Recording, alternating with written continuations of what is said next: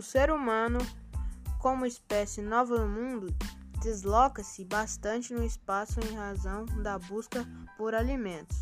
Na atualidade, múltiplas razões e motivos a migrar.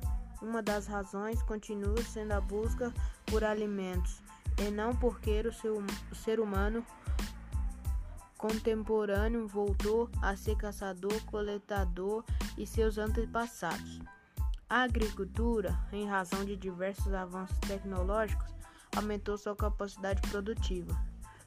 Porque então, até hoje, diversos grupos mi migram em busca de comida.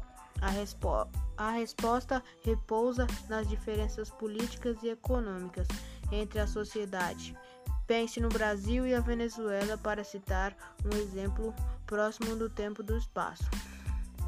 Com o agravamento da crise na Venezuela, o número de venezuelanos que chegaram ao país passou de 829 em 2015 para 17.865 em 2017, o que representa mais da metade da solicitação de refúgio no Brasil, contando também os que entraram no país de forma ilegal.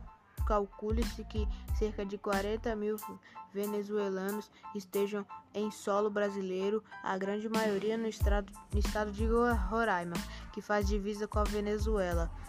Muitos são os registrados de quem chega ao Brasil na situação de subnutrição. Os que, os que não estão nessa condição extrema também têm fome do, de alimento ou de segurança.